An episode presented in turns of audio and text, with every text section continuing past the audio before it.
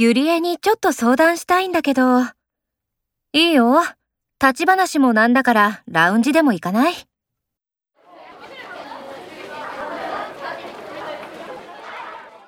ゆりえ、進路教職一本でしょ？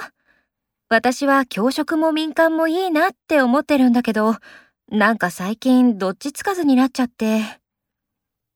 確かにさっき頑張ってるよね。でもさ、大きいこと決めるのは元気な時の方がいいから、まずは週末、少し休んでみたら？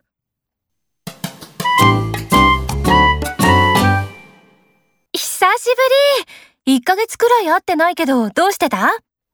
うん。あの、立ち話もなんだからカフェでも行かない？